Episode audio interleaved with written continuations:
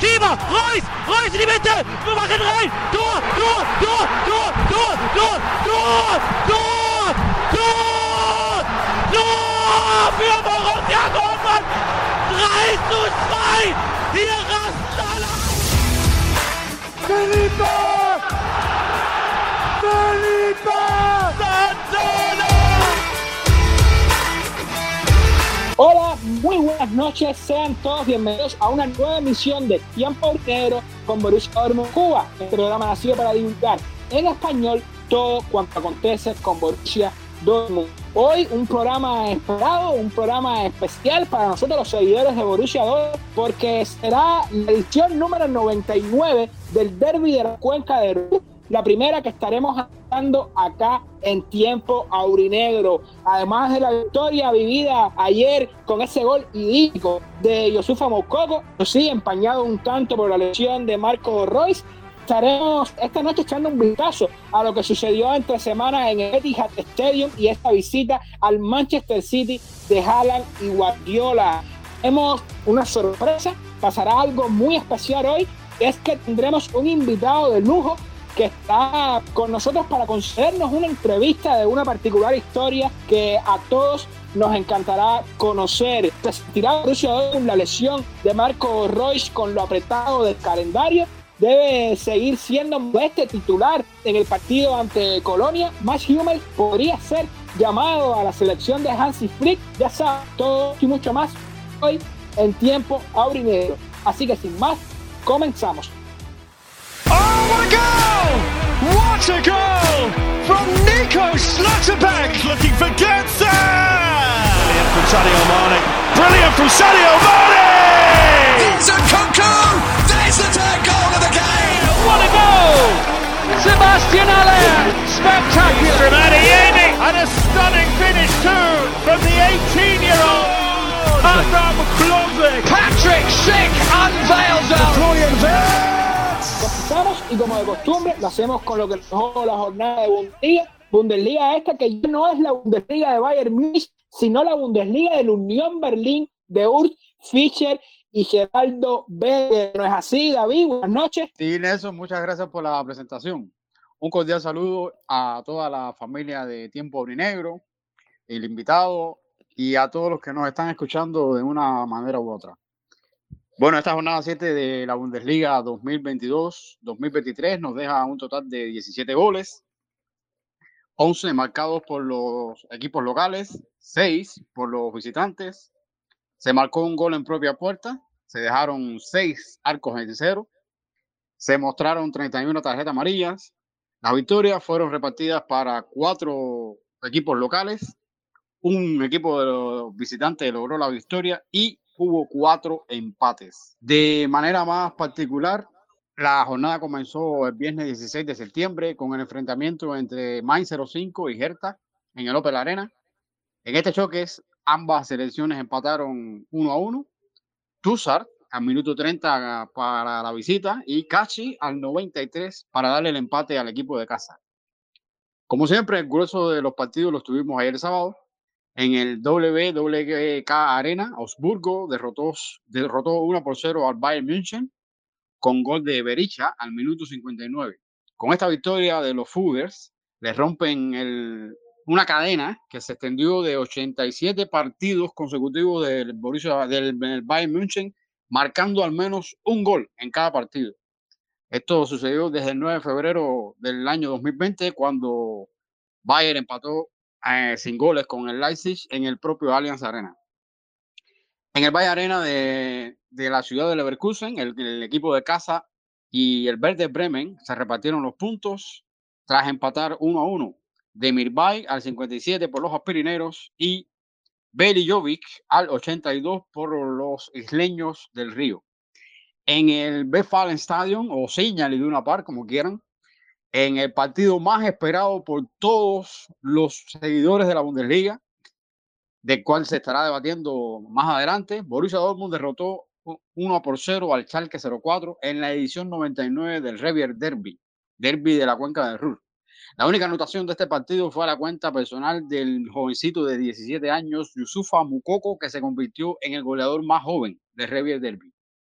En otros encuentros, las Águilas del Frankfurt golearon 3 a 1 a los Suavos del Stuttgart en el Mercedes-Benz Arena.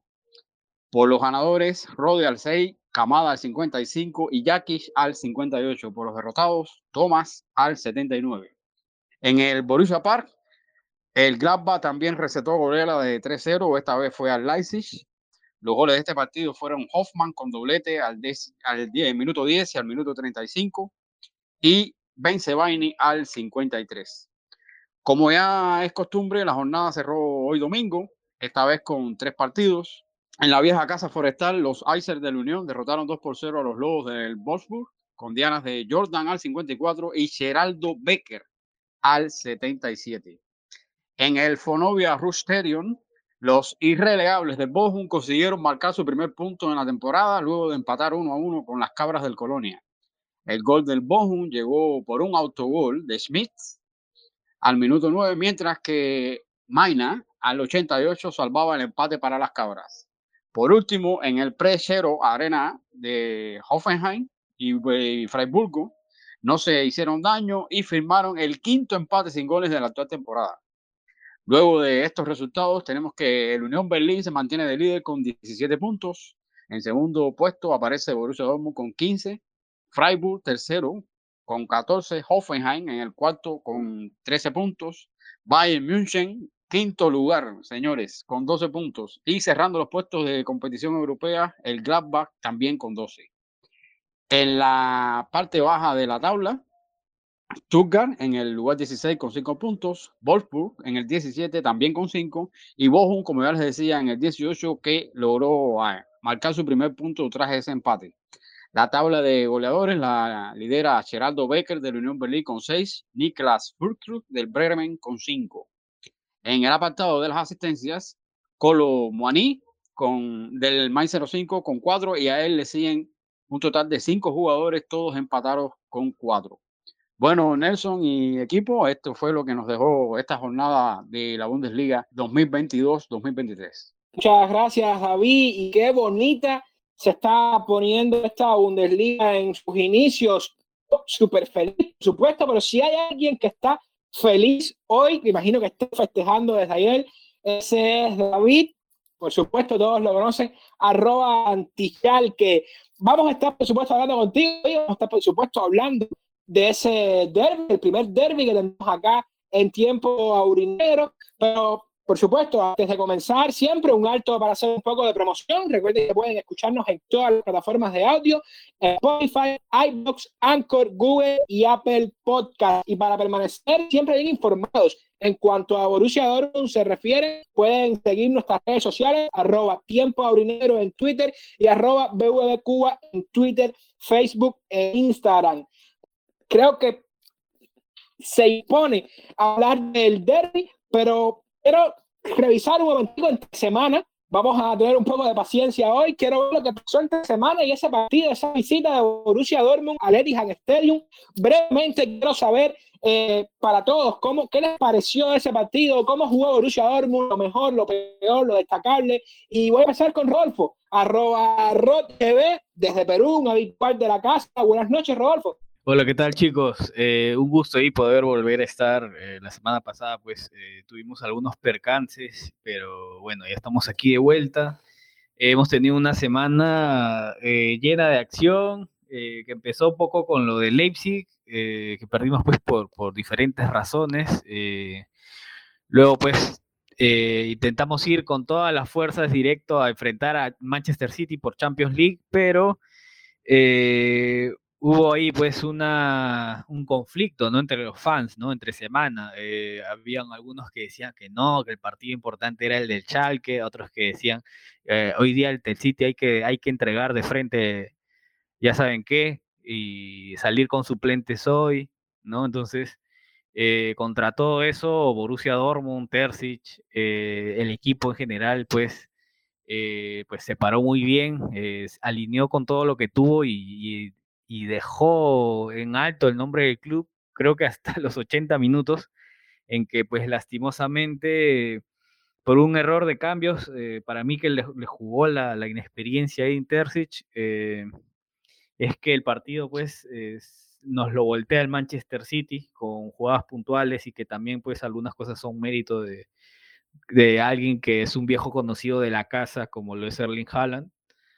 Pero pues más allá de eso, creo que nos deja cosas positivas y que a pesar de estar a medias, con más de la mitad de la plantilla lesionada, creo que es un Borussia Dortmund que está aprendiendo bastante de sus errores, ¿no? Eh, se equivoca, pero también aprende. Así que es lo que valoro bastante de este partido ante el City. Gracias, Adolfo. Creo que esta es de las derrotas que te pasas y dices, oye, eh, ni tan mal, ¿eh? Ni tan mal. Hoy está con nosotros de, de, invitado Daniel Ormaza, el caballero de Dortmund, como lo pueden eh, seguir en sus redes sociales, arroba y en YouTube. Eh, hace muy buenos videos en YouTube sobre Borussia Dortmund, por supuesto en español. Caballero de Dortmund.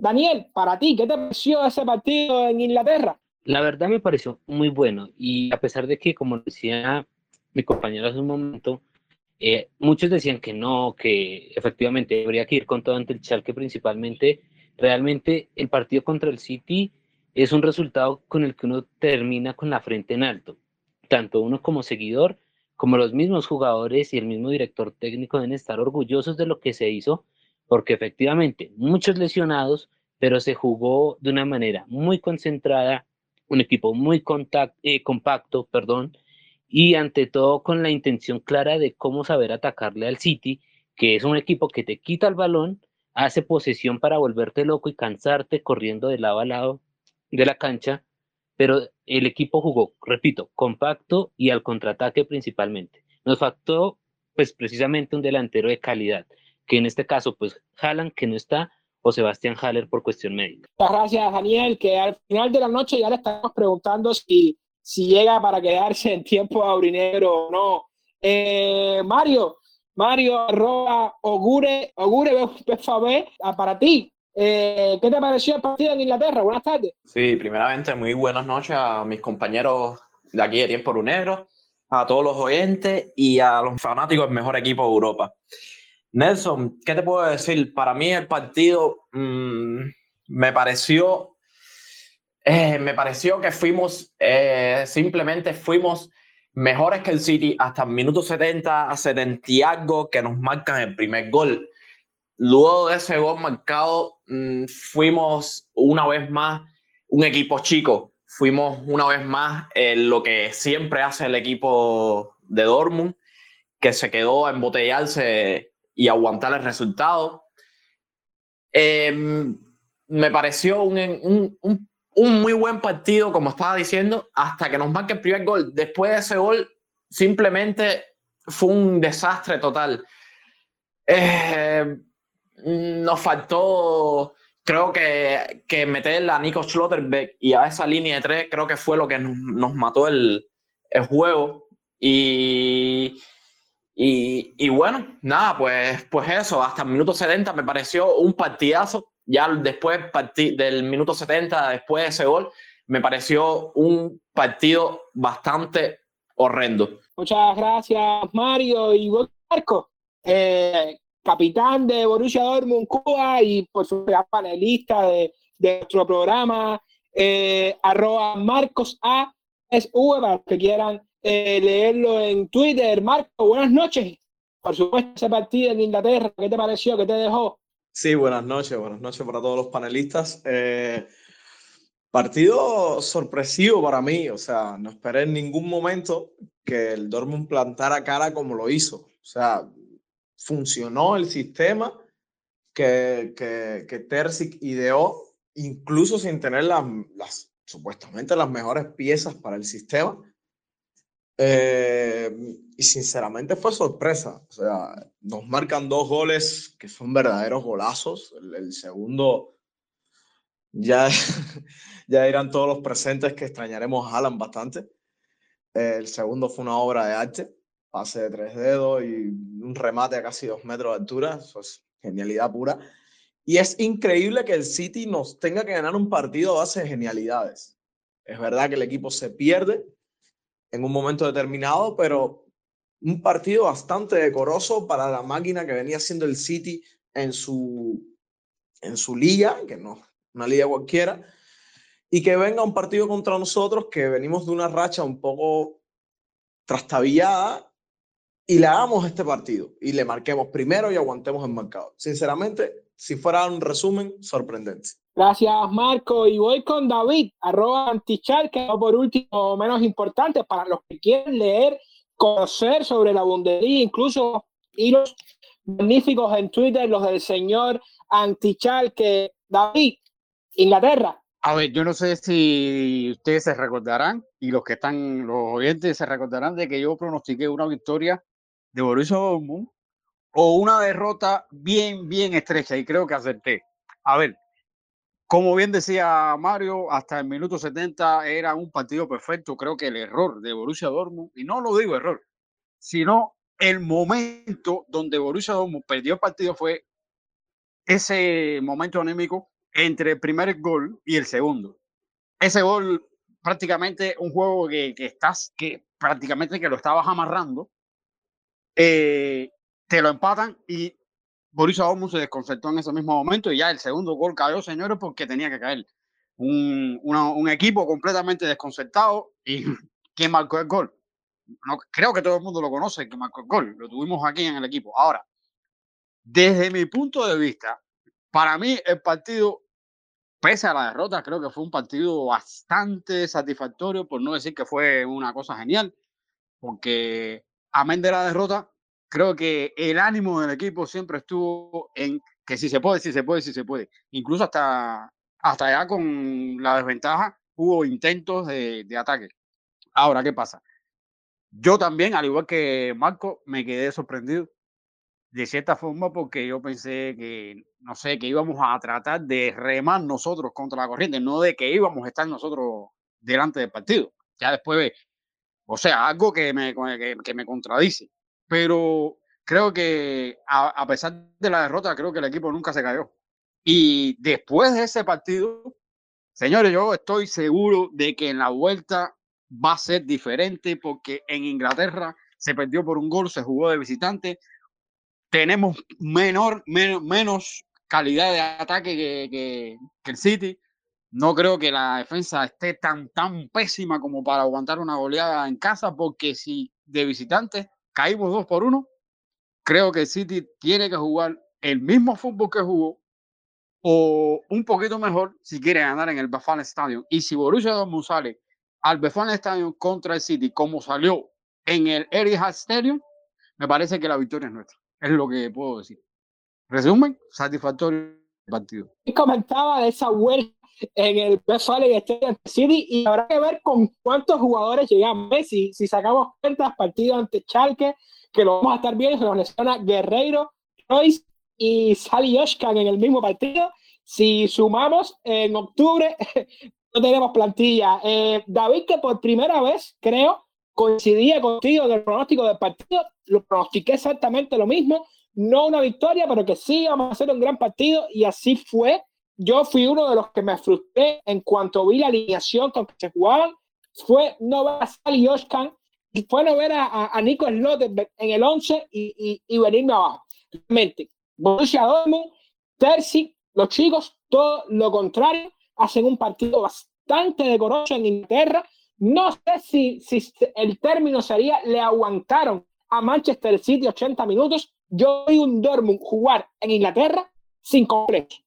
Sin complejos, por supuesto, no va a proponer más que este Manchester City, que es uno de los equipos en mejores formas de Europa, pero lo jugó sin complejos de tú a tú. Tuvimos ocasiones, incluso en el final, la última de partido, esa jugada de Don Germán instalándose en el área que por poco eh, es gol, sale por fuera, pero nos vamos eh, no especialmente orgullosos, pero sí nos vamos contentos de lo que fue este partido, que habrá que decirlo, una de los huevos de tú complejo, al Manchester City, todopoderoso Manchester City de Erling Haaland, de Guardiola, que nos ganó a base de individualidades, a base de talento, por supuesto. Se impone, creo que todos tienen explicación ya, porque lo que queremos es hablar del partido, la jornada, del derby de la cuenca de Ruhr de la edición número 99 de Derby que se van a hacer aquí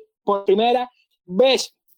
Por supuesto, no puedo empezar con otro que no sea con David Antichal, que te voy a pedir tu titular y después tu, tu análisis del partido, David. Sí, a ver, mi titular eh, es muy sencillo. Muki conquista el Ruhr.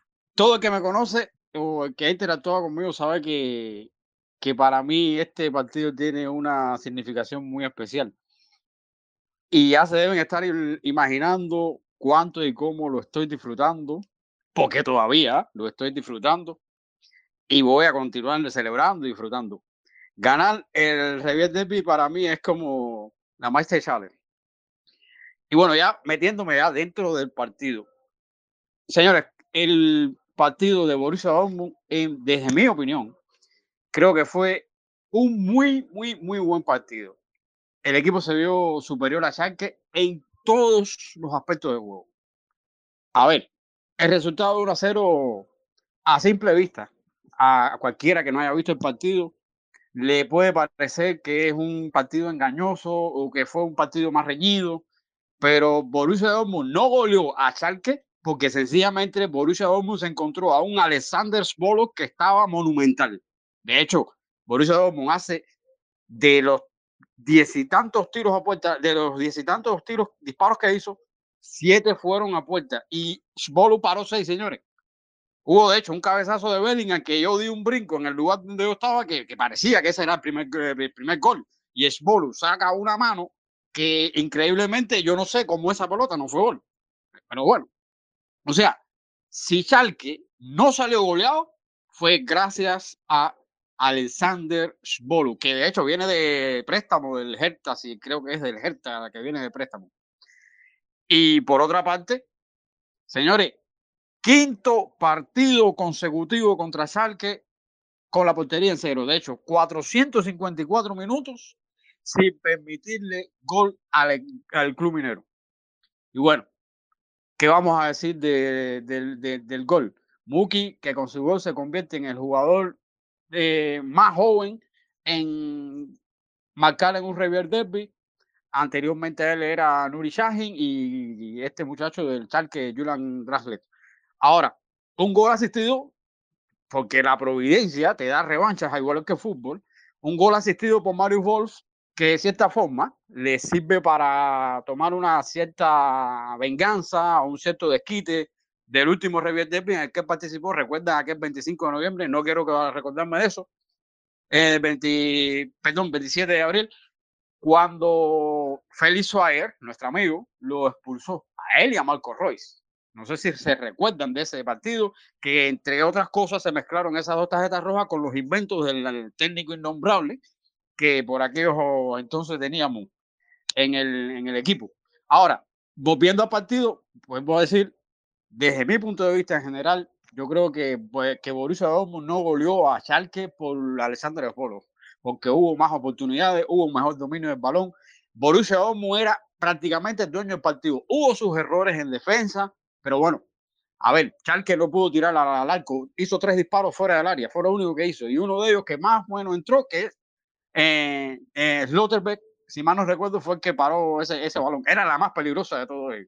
El centro del campo hubo, por parte de los dos, hubo bastantes pérdidas de balón en el centro del campo. Creo que al principio hubo un tanto respeto, hubo nervios por parte de, la, de los dos equipos, pero Borussia Dortmund fue dominante en todos los, los aspectos. Lo único que Schalke superó a Borussia Dortmund fueron en las faltas y en la tarjeta amarilla.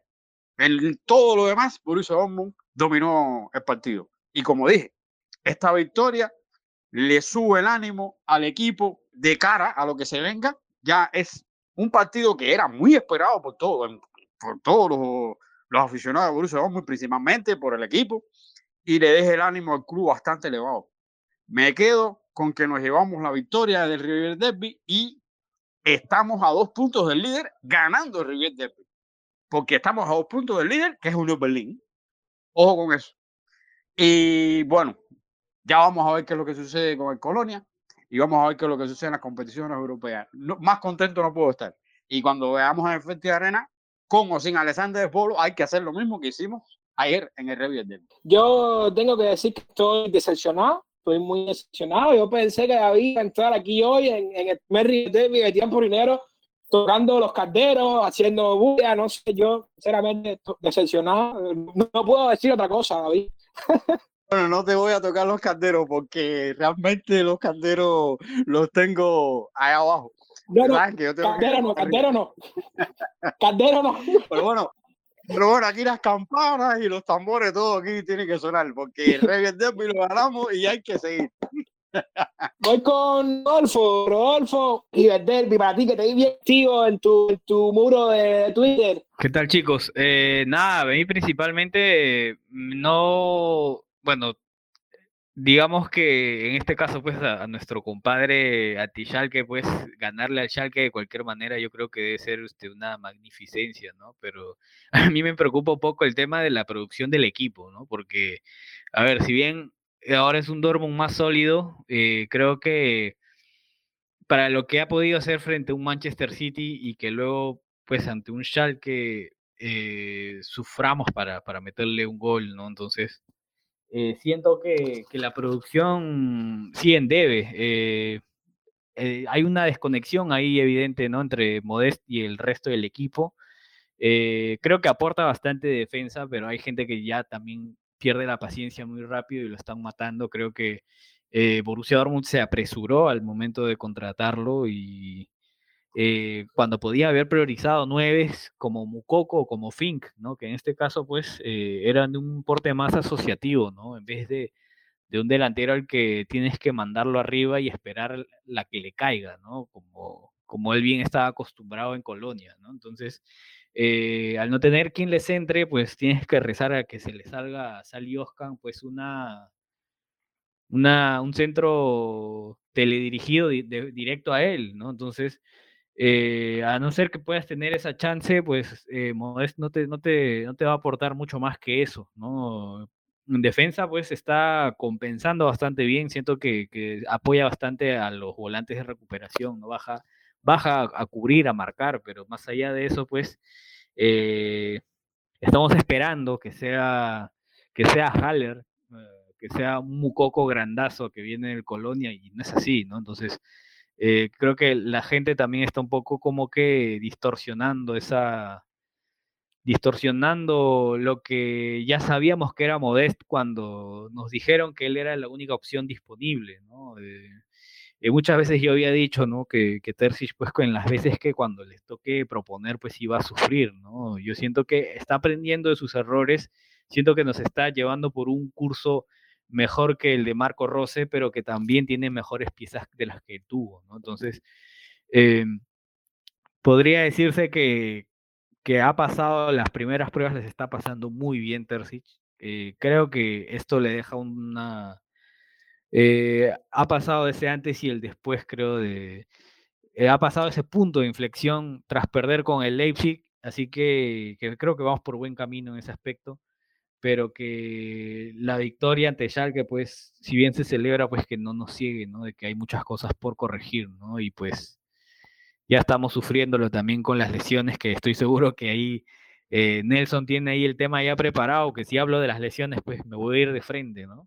El tema, el tema de lesiones en bebé, yo creo que ya no, no debemos ni tratarlo, ni tratarlo debemos. Y quiero, a ver, pero no, yo sé ya la opinión de Daniel respecto al partido. Me estuve, antes de entrar acá al programa, estuve pasándome por su canal de YouTube, Caballero de Dortmund, como ya lo decía al inicio del, del programa, pero quiero que, que- que los nuestros oyentes eh, sepan tu opinión respecto al Rayo Derby. Listo, Nelson. Pues mira, ¿qué te puedo decir?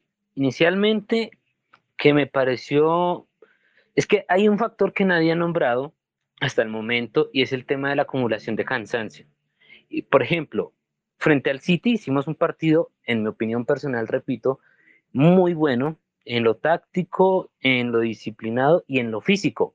Porque, como lo dije hace un momento, que el City coja la pelota y te haga correr de lado a lado es algo muy desgastante, ¿sí? Ahora, venía un partido súper importante contra el Schalke y algo que se vio, y más que todo al final de los minutos, fue el hecho de que, por ejemplo, Bellingham, que es el jugador que yo creo que actualmente más corre del Dortmund, terminó agobiado, estaba Él a, los últimos 5 10 minutos del partido, con tiempo suplementario obviamente, terminó agobiado. El tipo ya se notaba que en las piernas no le daban más. Incluso en un, en, un- en un intento de gol, el tipo termina botando la pelota y logrando tiro de esquina, pero prácticamente desahuciado en el piso y ahogado del cansancio. Ahora, no solo es el tema de las lesiones, sino que la acumulación de, de, de este, de, del cansancio, perdón, puede aumentar este número de lesionados. Porque ahora, me devuelvo al partido del City. Muchos dijeron, no, pero es que el cambio de meter a Nico y formar una línea de tres fue lo que los mató. Y, y sí, en parte fue así. Pero ¿por qué? Porque es que Oscar, quien fue que salió y entró Nico, Oscar en ese momento ya no daba más. Él ya no estaba corriendo, no estaba luchando las pelotas, no porque no quisiera, simplemente porque en, cuestión física, el correr y correr te mata. Eso creo que todos en algún momento lo hemos vivido. Ahora, a un nivel profesional, ni hablemos. ¿Qué más me pareció el partido del Chalque? Que fue un partido en lo futbolístico muy bajo. No porque el Dortmund no haya querido generar juego, sino porque el Chalque salió a pegar y a pegar y a pegar. Y con la favore- con el, mejor dicho, con el favor de- del del árbitro central, que muchas veces no pitó las faltas y muchas veces tampoco se debió, eh, no sacó, mejor dicho, tarjeta amarilla. Esto propició que, ¿qué? Pues los jugadores del Chalque dijeron, ah, listo, perfecto, este árbitro nos deja pegar, sigamos cometiendo faltas y faltas. Y de hecho, en uno de esos, eh, digamos, unas entradas bruscas que hizo uno de los jugadores del Chalque, fue gracias a eso que Marco Royce termina lesionado. No directamente por el jugador del Chalque, sino, digamos, al, em- al impacto físico que sufrieron ambos jugadores, y es ahí donde se nos lesiona Marco Royce. Y ahora, ¿qué decir de, de, de Moukoko? Realmente a mí me gusta que los jugadores me callen la boca, es así de sencillo. Digamos que cualquier persona que haya visto mis videos saben que yo le he dado mucho palo a Moukoko, porque me parece que es un jugador con, con el tema de su ego muy inflado, porque el chico viene a decir, no, yo he sido goleador en cuanta división inferior he jugado y aquí no me ponen, me voy a poner de rebelde, eh, a hacerme el difícil para poder negociar una renovación de contrato y luego sale con estas, eh, digamos, oportunidades y demostraciones de oro que él hace, marcando, por ejemplo, goles decisivos, ya lo ha hecho dos, tres veces esta temporada. Y, e irónicamente, tanto yo como Nelson y, en Twitter se ha, se ha criticado mucho de que el Dortmund no les entra a Modest, pero ¿cómo se dio el gol contra el Schalke? Precisamente Wolf dándole un centro asistencia a Moukoko, el jugador más bajito creo que de toda la plantilla y que afortunadamente termina en gol. Entonces, creo que allí también nace algo que es una falta de identidad del Dortmund. ¿Por qué? Lo dije en mi video de hoy si bien el Dortmund con Haaland lo tenía de goleador y el chico era muy bueno, más que todo era porque un Dortmund que jugaba al contraataque. Haaland con el Dortmund no era el jugador que se estaba quieto dentro del área, como en su momento a sus inicios fue Lewandowski, porque Lewandowski fue un jugador que con los años fue evolucionando, devolviéndose y generando juego. Haaland no, Haaland era, no se permanecía allá, sino que pegaba carreras de 20, 30 metros y llegaba al área para rematar. Es así de sencillo, pero él no se estaba quieto dentro del área, cosa que se hace Modest, porque Modest es un, digámoslo, un 9 más clásico. Entonces, el tipo no es de devolverse mucho para llegar corriendo de contraataque y, re- y rematar. No, tú tienes que llegar con el resto del equipo y suministrarle balones, porque es su estilo, es, su escuela de fútbol y así es él. Eso no significa que sea algo malo, no. Simplemente el Dortmund es algo a lo que no está acostumbrado, no es su escuela futbolística, llamémoslo así, ¿vale? Entonces creo que por ahí nace tanto el problema que tenemos hoy con Modest y que quizás ya es tiempo realmente de poner a Moukoko y que en esos momentos don- donde el partido está quizás un poco más trabado, se podría considerar meter a Modest y lanzarle pelotazos, porque al fin de cuentas, ¿qué es lo que hace el tipo o mejor? Pues recibir balones a la espalda, aguantar, bajarlos o rematar de cabeza, porque seamos honestos, parece que el tipo de cintura para arriba es lo único que le funciona. Cuando le lanzan centros rasados al piso, el tipo pues sencillamente parece pifia mucho, ya digo yo, pifia mucho porque o a veces la pelota le pasa por debajo o no le llega o él está pateando antes de tiempo, entonces como que realmente no. Y ya otro factor que a mí en lo personal no me gustó mucho es que vuelvo al tema de, la acumulación de cansancio. Guerreiro se nos, eh, se nos lesionó o está con molestias. Bueno, y meten a Wolf como reemplazo. Vale, te la compro. Pero ¿por qué? Si venimos, ahorita, venimos ahorita, muchachos, con la siguiente jornada de partidos. Colonia, Bayern Múnich, Sevilla, y el 25 de octubre tenemos al City. O sea, y entre ellos también está el Hannover. ¿Por qué carajos no le damos minutos a un Tom Rote? Tom Rote que es el reemplazo natural, por más que Wolf lo haga bien, es el reemplazo natural de Guerreiro. Y, y, a mi forma de ver, y como lo mencioné en el video, es el cambio generacional de Guerreiro. Guerreiro ya lleva con nosotros 7, 8 años, a pesar de que no es el más mayor, tampoco es el más chico. Es importante dar estos eh, minutos adicionales a jugadores que van a ser importantes a un minuto. Si no vean lo que nos pasó, hoy, hoy en día estamos sufriendo por el medio campo, pero temporadas atrás, hace dos temporadas, si no estoy mal, vendimos a Toby Rush, que hoy nos caería de pronto muy, muy bien. Hoy sufrimos en la delantera. ¿Y a quién vendimos hace una temporada al Colonia? A, eh, este chico, se me olvidó, Stefan Tigas, y hace poco vendimos a Tink, jugadores que estaban rindiendo bien en su momento como delanteros centros de la escuela del Borussia Dortmund. Entonces, ahora, nos hemos criticado mucho a Munier porque es muy irregular, aunque a pesar que últimamente lo está haciendo medianamente bien. Tenemos a Morey vuelto nada, vuelto nada a las lesiones con operaciones y demás, y no aprovechamos también a Leon Sermich. Entonces, no sé qué pasa. Yo siempre he considerado que desde tiempo atrás parte de la directiva son también los que ponen jugadores y no solamente depende del director técnico, no sé qué opinen mis compañeros. Daniel, Daniel es nuevo, Daniel no, no todavía ha visto eh, los golpes que le hemos pegado acá a Anthony. Eh, voy rápido con, Mario y después con, con Marquito, que me quedan todavía para comentar del de, Derby. Sí, nada, a ver, el, el Derby, un partido trabado, como un buen derby merece ser es verdad que, decía Schalke, disparamos bastante y, solamente metimos un gol, que es un problema que, está pasando en el equipo y no es solo este partido, ya viene de atrás. Eh, los derbis siempre son bonitos para nosotros. Eh, es un partido que, que, todos tenemos ganas de ver. No hablaré mucho al respecto del equipo, aunque sí creo que debemos tocar varias cosas que ya están pasando a día de hoy, cuando entremos en el tema del sistema y Modeste, porque estoy seguro que hablaremos de nuevo hoy de esto. Eh, lo hablaremos más adelante, lo dejaré por arribita porque es verdad que aunque ganamos, aunque aprovechamos una oportunidad de irnos por arriba del Bayern, que aunque sabemos que está quinto, es el que más posibilidad tiene de mantener la carrera, todavía el equipo no funciona bien. Todavía el equipo no gana convincentemente.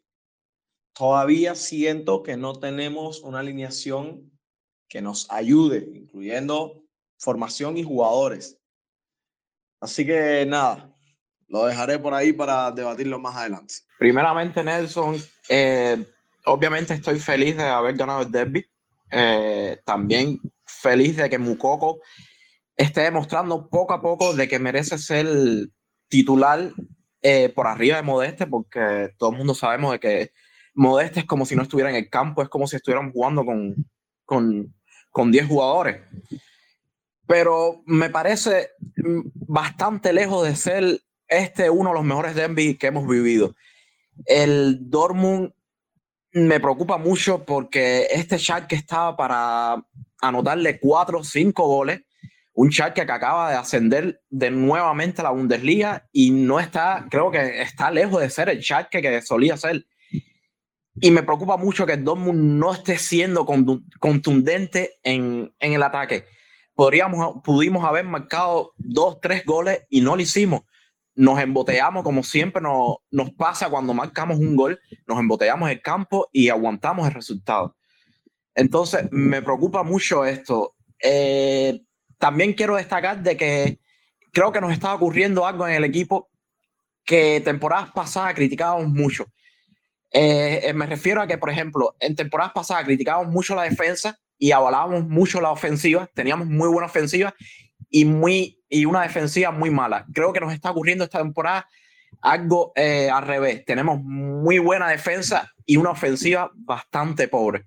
Esto realmente es la opinión que tengo hasta ahora de, del partido y el equipo hasta, hasta este punto en la, en la temporada. Gracias, Mario. Eh, por supuesto que todos estamos muy contentos, todos estamos muy felices como buenos seguidores de Borussia Dortmund por ganar ese River Derby. Siempre una victoria como sea ante Schalke es lo que todos queremos, pero este partido nos deja preocupaciones, nos deja luces y sombras. Eh, muy bien la defensa nuevamente, lo vamos a estar comentando más adelante. Muy bien la defensa, pero lo que hemos hablado, la producción de los goles, hoy salía una estadística, Borussia Dortmund es el penúltimo en cuanto a producción de goles en la Bundesliga, nos está costando mucho trabajo hacer goles. Este partido de Schalke se vio especialmente un Dortmund plano y algo predecible, creo que hasta la entrada de Moukoko y Malen de, y Ademi que dieron un poco más de vértigo, de, de, de, incisión, porque ya lo hemos hablado, Modeste no es lo mismo. Eh, hay otro tema que empieza a preocupar muchísimo, que es el tema de las ausencias, el tema lesiones, lo vamos a estar viendo también. En un solo partido se rompe Guerreiro, Marco Royce y Sally Oskan. Hace apenas unas horas se daba a conocer la noticia de que se bajó de la convocatoria de la selección turca. Y este tema lesiones, justamente hay un tema que viene a la mesa y el tema de Royce. No está el mayor creador de juego de Borussia Dortmund, es Marco Roy, se va a estar tres, cuatro semanas de baja. Por suerte tenemos el parón de fecha FIFA en el medio. Puede ser, siendo optimistas, que llegue para ese del Clásico ante, ante Bayern y el en externo. Y el segundo creador de juego del equipo, Moda tampoco está actualmente en, en, en, el equipo. Daniel, ¿qué se hará Borussia Dortmund? ¿Se sentirá la lesión de Royce este, este equipo? Bueno, Nelson, la verdad yo opino que sí se va a sentir lo de Marco Ruiz, a pesar de que muchas veces uno no lo ve en el campo muy activo, llamémoslo así. Es un jugador que con el Dor, o sea, que el Dortmund con ese jugador es un antes y un después cuando él está y no está. Entonces yo creo que ahorita vamos a, sufrir un poco, realmente vamos a sufrir y vamos a ver a un Dortmund incluso que puede llegar a ser más plano todavía, precisamente por eso, porque Do, eh, Royce, perdón, es el jugador que tiene mayor libertad dentro, dentro de todo el equipo. Es decir, Dortmund, en un momento tú lo ves, eh, Royce, perdón, tú lo ves en un momento por banda izquierda, por banda derecha o llegando al gol. Pero ahorita no hay un heredero natural a su posición y a las funciones que hace dentro del campo. Porque si bien eh, podríamos decir que por la banda ponemos a, a Torgan Hazard, a Julian Brand, a Giovanni Reina, a quizás, no sé, bueno, a Donian Malen, que es el que me faltaba, pero pues realmente ninguno tiene las características del mismo Royce. Digamos que si hiciéramos una comparación exhaustiva, diríamos que el más similar es Julian Brand. Pero ¿qué sucede? Royce juega principalmente en lo que es el centro del campo, es decir, tirado detrás del 9. ¿Y qué pasa cuando, o qué ha pasado, mejor dicho, cuando hemos puesto a Julian Brandt en esa posición? Realmente el jugador no rinde y en los partidos que mejor le vimos fue tirado a la derecha y asociándose con quién? Con el mismo Marco Royce. Entonces, hay un problema gigante, no sé qué tiene pensado Tercis ni qué va a hacer y me parece interesar por, interesante perdón, ver qué va a hacer y qué solución va a plantear porque bien lo dijiste Nelson, no tenemos a Dahut, eh, digamos que lo de Oscar no va a ser grave, creo que no, no es grave. Entonces, simplemente en el medio campo tendríamos a, Oscar y Bellingham. La, una cosa que podría ser, quizás, y lo planteo a ver qué opinan ustedes, es, jugamos con la línea de cuatro, Zule y Nico como centrales, y qué tal si de pronto subes un poco más a Bellingham para cubrir la posición de Royce, porque el chico se asocia muy bien y llega fácil al gol, y en el medio campo dejas a, no sé, quizás un Max Hummels, y con un Oscar, en vez de Enre Chan, porque todos sabemos lo irregular y peligroso que es Enre Chan. Nomás en el partido contra el Chalke entró ¿Y qué fue la primera intervención? Una amarilla que casi pudo haber sido roja. No sé ustedes qué opinan. Debe, debe, debe recaer el peso de la creación del equipo ahora más que nunca en Julian Brown, al menos es lo que, lo que creo yo, y lo que podría ser un festejo increíble, se, se ve diezmado por esta lesión de Royce, por enterarnos hoy de que también Sally Oshkan, que venía jugando de manera fenomenal, también se lesiona, pero lo cierto es que Moukoko logra un gol idílico, se vio en ese grito de gol en el Befalen Stadium, después de tres años un Befalen Stadium que acogía a la afición en un derby de la cuenca de Ruhr, pero creo que fue perfecto. Es el, el, el, joven que llega desde la cantera, que está llamado a ser la nueva joya del club, que está llamado a ser incluso la nueva eh, estrella de Borussia Dortmund como en sustitución a Marco Royce, que marque justamente en un, eh, en un Derby, eh, que, que sea el héroe del partido. Esto le va a dar muchísimo a Yosofa Mococo, pero mi pregunta es la siguiente. Mococo, Modeste, ¿quién juega el próximo partido en Colonia, ah, para mí, definitivamente, Mucoco debe jugar el, próximo partido. Está demostrando eh, que tiene deseos de jugar, está demostrando nivel. Y Modeste está demostrando todo lo contrario. No se asocia, no, no corre, no da un pase eh, bueno, eh, para mí es, jugar con, con, un jugador de menos. Y Mukoko está demostrando que quiere jugar, que quiere ser titular y, y, y, que quiere tener un puesto en el equipo. Para mí, definitivamente, Mukoko debe ser el titular del próximo partido. Ahí se viene una duda. Vamos a ver quién, quién gana. Si gana el, el pulsito, porque creo que es un pulsito lo que están haciendo con Moukoko. Cierto es que, que, el muchacho lo dijo en, en, en una entrevista que, que, se le hizo, está motivado, sabe que tiene que, que, esperar su momento, pero lo cierto es que aún no se habla nada por parte de, de, Moukoko de esta renovación, por supuesto, esperada, que él lo decía, esperada por, por la directiva de Borussia Dortmund. Me llama así poderosamente la atención. Hay alguien que está jugando a un nivel fenomenal y es más Humans, más Humans que se ha crecido. Estamos viendo, yo personalmente estoy viendo el track que fue en el 2014, su, su mejor momento.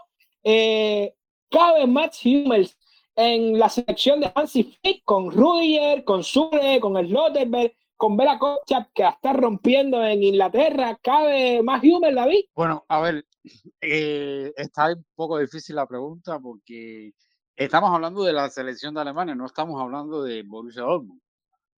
A ver, por, por un lado, yo quisiera ver a más Hummel en la selección porque es de Borussia Dortmund, pero siendo realista y objetivo, creo que la tiene bastante difícil por la edad, por, por la calidad de los otros defensas que están alrededor de él.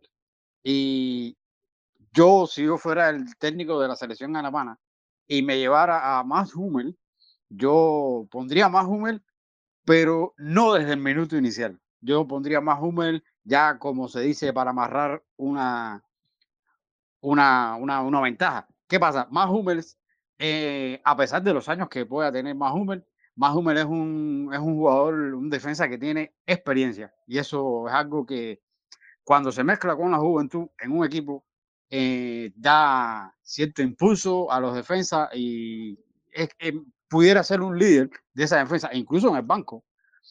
Pero en mi caso personal, yo en la selección alemana, yo pusiera más Hummel, pero como para ya, como se dice, cerrar con candado cuando estoy ganando. No lo pondría desde el principio del juego porque ya no tiene la misma movilidad de antes y no es lo mismo. No es lo mismo, hay muchos atacantes muy jóvenes y muy rápidos.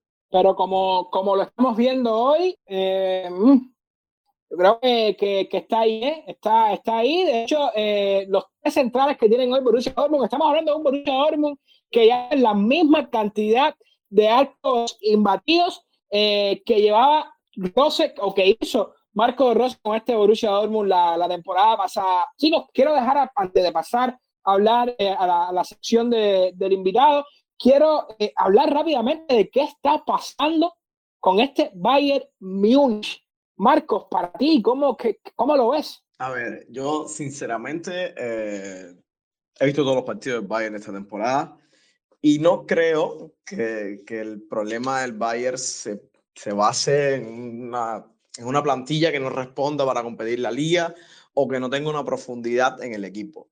Eh, han sido, vamos a decir, casualidades puntuales, o sea, un inmenso partido de Sommer, un inmenso partido del portero de Unión Berlín, una mano a minutos finales de, de, de, para, para que le empaten el partido, un error eh, en defensa que permite a Turán marcar. O sea, no han sido partidos malos, sino momentos puntuales que han provocado que el Bayern no pueda levantar cabeza. Tal vez eh, con Lewandowski en cancha eh, hubieran generado más peligro, hubieran hecho tres, cuatro goles y no se sintieran en los empates.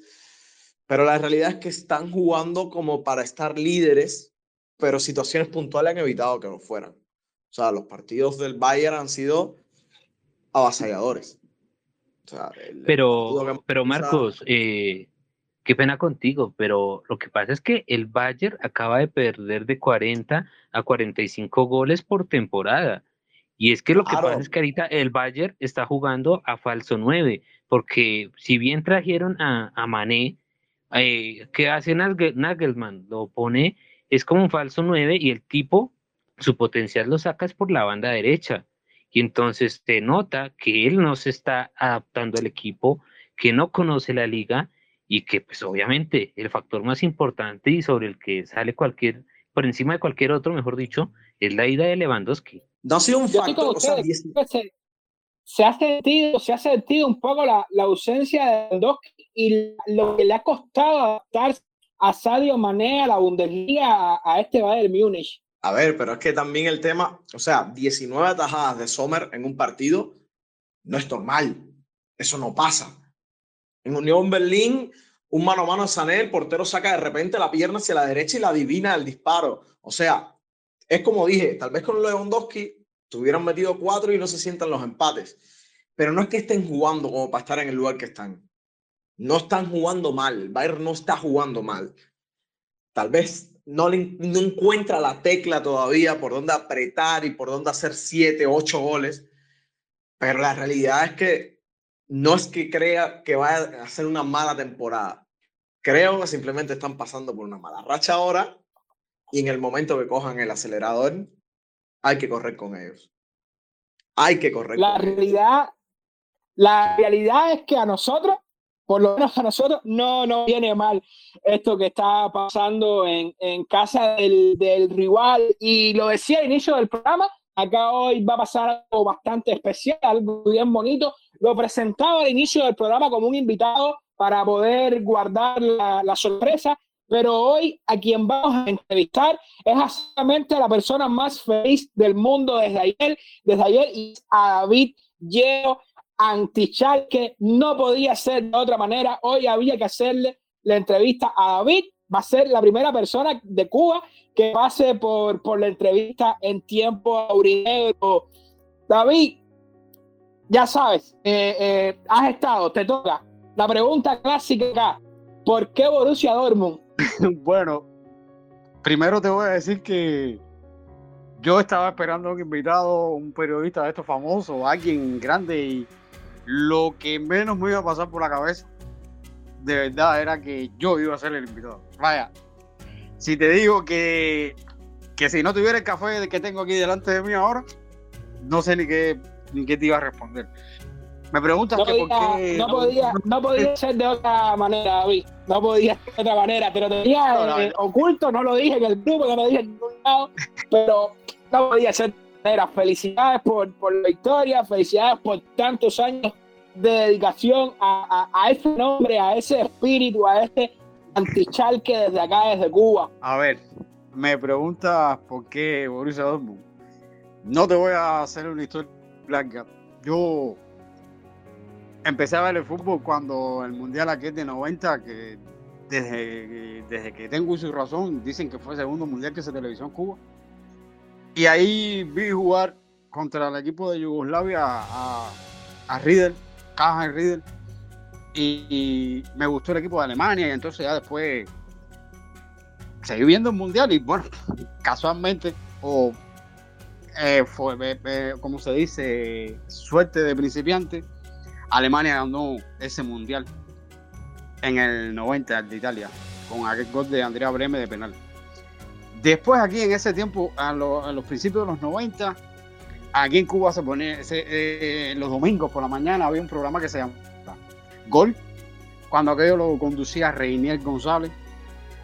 Eh, eran los domingos a las 9 de la mañana. Pero en aquel tiempo habíamos un grupito aquí en Santa Clara que nos dedicábamos a, a ir aquí a, a un hotel de aquí de- del centro a ver los partidos de, de las ligas de las ligas italianas la- y, y, y en esos en esos en esos existían las Gold TVs y ponían los resúmenes de toda la liga con resúmenes de goles y todo y ahí vuelve a saltar el nombre aquel de Karl Heinz Riedel. Y entonces yo lo veía con otro uniforme, que no era el de Alemania, porque empezábamos a saber de fútbol y toda aquella cosa. Y preguntando y preguntando y preguntando, me dicen, no, él juega ahora en un equipo que se llama Dortmund. Y cuando ponen un resumen de los, de los partidos, en uno de esos domingos, que ponen un resumen de los partidos, veo al tal Riedel con el traje de Borussia Dortmund, aquel amarillo un poco más opaco que ahora, medio verdoso, sí. Y me llamó la atención del color del equipo, porque es de hecho uno de los colores que me gusta para vestir. Y como ya había hecho fijación con ese jugador, empecé a seguir en, al equipo. Entonces en aquel tiempo no existía internet, le estoy hablando de los 90, bueno, en Cuba no existía internet. Eh, teníamos que valernos de otros medios, de mandar una carta a una amistad tuya y a ver, esperar a que te respondiera y etcétera. En aquel tiempo ya yo tenía cierta noción de lo que era el inglés, callejero, y empezaba, como se dice, a meterme en lo que era el fútbol. Existían muchos aficionados de los clubes italianos, de los clubes españoles, y había quien le gustaban los clubes alemanes, pero casi todo era el Bayern y el Gladbach. No se hablaba de Borussia Dortmund. Cuando, de hecho, en aquel tiempo yo le decía el Dortmund, porque la palabra Borussia ni se mencionaba. Pero que un día, en ese mismo hotel, el, que se encargaba de poner los juegos me dice, tengo una sorpresa para ti. Hoy tú vas a ver un partido diferido del equipo que te gusta a ti. Y me recuerdo que era el partido, eso fue en el 94, 11 de noviembre del 94 un partido diferido porque ya se había, ya había pasado y lo estábamos viendo por la tarde, que era del Borussia Dortmund con el Bochum. Y casualmente, los goles de ese partido, uno lo, lo marca Chapuisat y el otro lo marca Riedel. Y a partir de ahí, cuando se podía, veía algún resumen y casi todo era resúmenes y goles. Y, y entonces yo preguntaba al, al que ponía los juegos. Hasta que empezaron a pasar los años. Y en ese mismo hotel, con una, con una diferencia de más o menos de 30 segundos, 35 segundos, pude ver una cantidad X de partidos de la, tempo- de, de la temporada 2001-2002, cuando era Summer el técnico, y exactamente con 27 segundos de, de diferencia, pude ver el último partido contra Werder Bremen y creo que esa fue una de las una de las primeras veces que yo lloré con, con- con el fútbol porque yo, ¿qué, qué, qué iba a pensar yo que iba a ganar Borussia Dortmund el campeonato en ese día? Porque a todas estas la desinformación era grande. Y cuando yo me entero que era el partido de campeonato que Borussia Dortmund lo estaba perdiendo, es cuando más me meto ahí dentro del juego. Hasta que ya después aquel gol de Everton que es increíble. Y a partir de ahí ya, bueno, imagínense, yo vine a ver mi primer partido de River Derby un poco más para acá, en los 2005, 2006 por ahí. Ahí mismo en ese lugar, diferido también, por supuesto. Aquel partido quedó 0 a 0. Pero ya después me metí en lo que era. A mí siempre me gustó la literatura. Eso es por la carrera de, de- de profesor. Y me metí en la parte esta de lo que es la literatura y aprender del equipo y la historia y todo eso, hasta que ya gracias a no sé quién, llega la internet a Cuba o lo autorizan porque todo el mundo sabe que estaba prohibida la internet en Cuba. Y ya uno tiene un poquito más de información. O sea, empezamos a aprender un poquito más del club y ya cuando creas como un sentido de pertenencia, que el club es como parte, de, parte tuya misma, ¿entiendes? Que te, ofenden al club y es como si te ofendiendo a ti. Y no es porque seamos hinchas de Borussia Dortmund, pero creo que la familia de Borussia Dortmund y la familia de los hinchas de los clubes alemanes somos más pasionistas, o sea, tenemos más pasión los que somos hinchas de los clubes en, alemanes y de los clubes ingleses que los de cualquier otra liga. No quiero menospreciar a los demás, pero ya después uno crea un sentido de pertenencia por el club y aunque esté en el último lugar, ese es tu club. Y lo hemos vivido mayormente los que siguen al club a partir del, del 2010 para acá, lo han vivido aquellas temporadas que hemos tenido eh, cerca del descenso o en zona de descenso. Por eso Borussia Dortmund y creo que si Borussia Dortmund llega a la tercera división, cosa que no va a suceder, yo creo que no existe otro club para mí.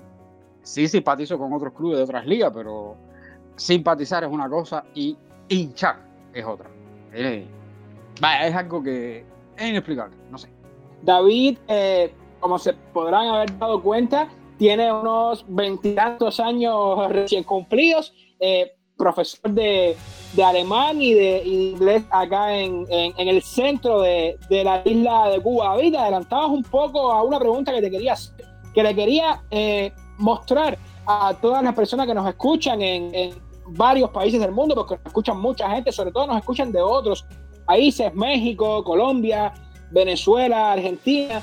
Eh, del trabajo que se pasa desde Cuba, del trabajo que pasamos nosotros, los seguidores del fútbol eh, europeo, del fútbol latinoamericano, porque se consume mucho fútbol también de Latinoamérica acá en, Cuba, para ver partidos de fútbol, incluso para seguir nuestro, nuestros equipos. A mí me pasaba como a ti, incluso estaba meses sin saber hasta hace poco qué hacía Borussia Dortmund en, en, en la misma Bundesliga. David, se impone preguntarte por qué antichaque. Bueno, esa pregunta me la hicieron hace un tiempo atrás. Amistades mías en, en, Twitter, o sea, personas que interactúan conmigo. A ver, a mí, desde que yo estaba en área, siempre me gustó la música rock.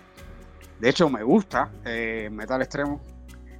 Y, a ver, yo voy a una fiesta como todo cubano y disfruto de la fiesta, pero ahora música que yo quiero escuchar es música rock.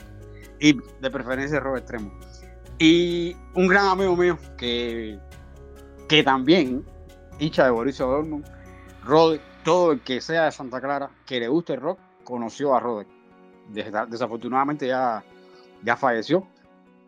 Y Rode y yo en su casa mayormente veíamos varios partidos de Borussia Dortmund ya cuando estuvieron transmitiendo la Bundesliga en Cuba. Y él veía cierta, ciertos rechazos que yo le hacía al Chalque cuando jugaba con cualquier equipo. Y él me decía, ¿qué es lo que tú tienes contra el Chalque? Entonces yo le decía y le decía y le explicaba y que por esta razón y por la otra. Y entonces o sea, de la forma que yo vivía las victorias de Borussia Dortmund con el Schalke y de la forma que yo vivía una derrota contra el Schalke con cualquier equipo, él un día, sin más acá ni más allá, estábamos en, una fiesta, si mal no recuerdo, un concierto, y se estaba acercando un partido de Borussia Dortmund con el Gladbach y el Schalke jugaba con el Colonia, y yo le dije, bueno, si, gane o no gane Borussia Dortmund, si el Schalke pierde, voy a estar contento. Y él me dice, pero tú ¿Qué es lo que tú tienes en contra de Charque? Ya tú no te voy a llamar David, a ti te voy a llamar yo a partir de hoy anti-Charque. Y cada vez que nos saludábamos, él me decía, ¿qué dice el anti-Charque? ¿Qué dice el anti-Charque? Pero bueno, todo eso quedó ahí. Y ya cuando yo estaba en Twitter, eh, a abrir mi cuenta de Twitter, yo tenía normal eh, mi nombre, David Llero, eh, Don Mufán, pero que de esas cosas que pasan en la vida, eh, Rode falleció. Y como, como para hacerle honor no, decidí cambiar el nombre de usuario, cambiar el nombre en todas las redes sociales, incluso en WhatsApp. Yo me llamo Anticharque Davillero. Davillero es mi nombre con mi primer apellido. Pero bueno, Anti-Schalke como haciéndole honor a, a, a.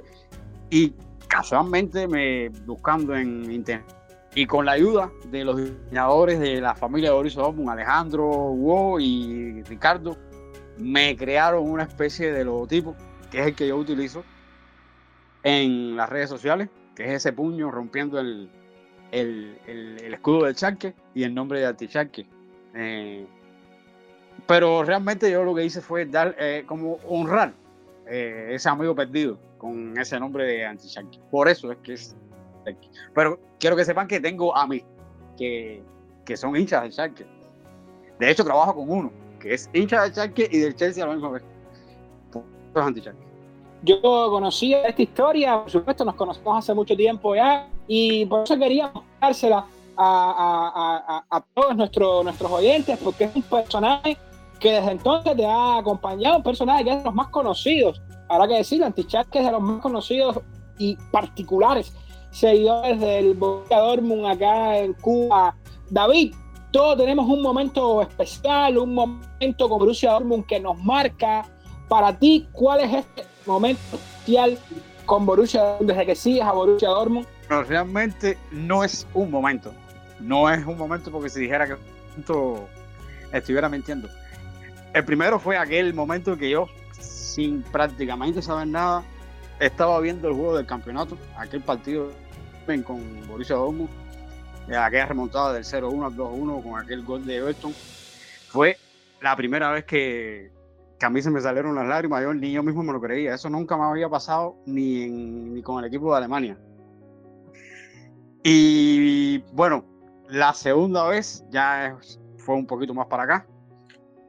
Eh, el Schalke estaba a punto de ganar la liga y el 12 de mayo del 2007, ahí en ese hotel yo disfruté como Borussia Dortmund le destrozaba el sueño del Schalke de campeón por primera vez en la Bundesliga. Ese fue el segundo momento. El tercer momento fue el primer Revier Derby de Jürgen Klopp, que fue en el 2008 Borussia Dortmund estaba perdiendo 3 por 0 en el segundo tiempo. Recuerdo que a principio de ese segundo tiempo, Jürgen Klopp un cambio y entra a Alexander Fry. Y señores, cuando aquel partido termina 3 por 3, yo no me lo quería creer. Recuerdo que hubo, hasta una, hubo dos expulsiones de Schalke, uno fue de, de, de Fabian Ernst y cuando aquel partido se empató con el último show, el propio Alex Fry con aquel penal, hubo otro gol de, de Subotic. Fue como si se te así la piel de que uno no podía creer que, eso estaba pasando porque era un partido perdido.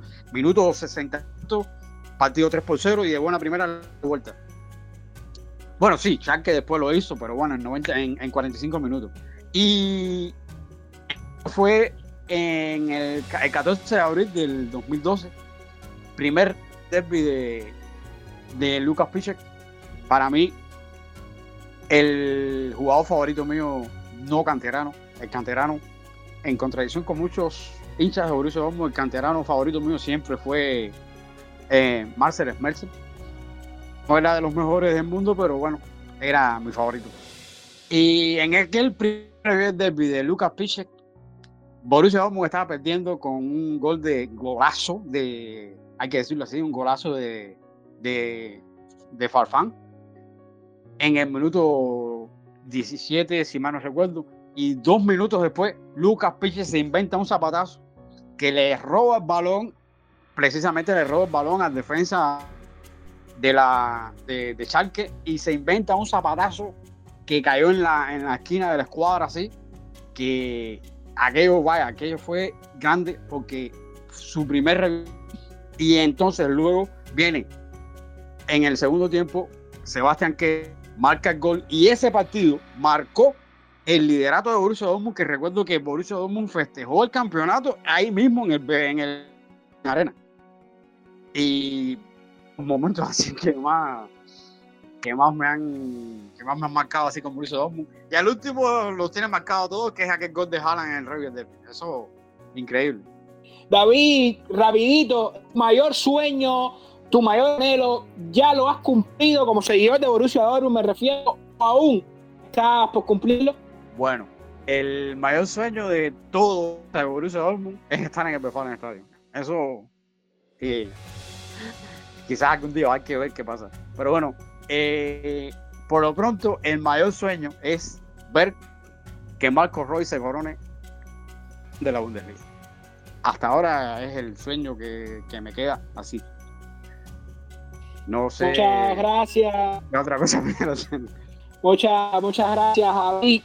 No podía ser otra o otro el invitado a nuestro programa hoy o la entrevista a nuestro programa hoy que a, a ese aficionado seguramente más particular de Borussia Dortmund que es David Guerrero Antichal que hoy un programa donde todos hemos querido hablar, donde había muchísimo que debatir, todos bastante entusiasmados con ese derby.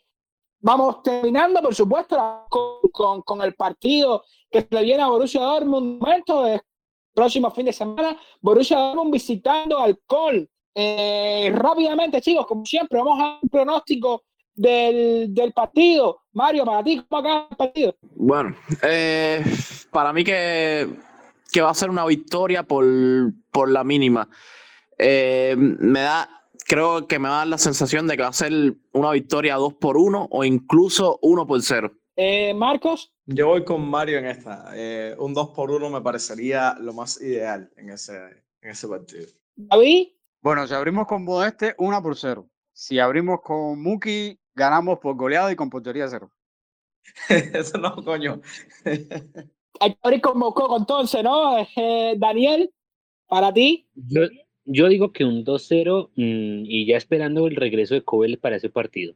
Eh, Daniel, entonces te, te, firmamos ya para Borussia Dortmund, tenemos contrato, presentación oficial hoy en Twitter. pues mira, Nelson, pues claro que sí, o sea, lo que te dije hace un rato, o sea, me gusta, claro que sí, pero decir que me comprometo todos los domingos sería mentirte porque por cuestiones de tiempo y demás, en ocasiones hasta yo mismo me retraso con mis videos, pero claro que sí, yo siempre que pueda participaré sin ningún problema. Entonces, te, te firmamos, vamos a ver más por acá por tiempo aurinero. Eh, mi pronóstico respecto al partido bastante reservado, la cantidad de ausencias que hay en Borussia Dortmund y sobre todo la de Marcos Roy, que creo que nos las vamos a sentir bastante y con lo pegado que está el calendario nosotros. Por supuesto, ya vamos llegando al final de nuestro programa, un programa hoy bastante entretenido, bastante rápido, creo que se nos pasó volando. Eh, nos despedimos como siempre y no sin antes invitarlos a que estén con nosotros en la próxima edición de Tiempo Aurinegro con Borussia Dortmund Cuba.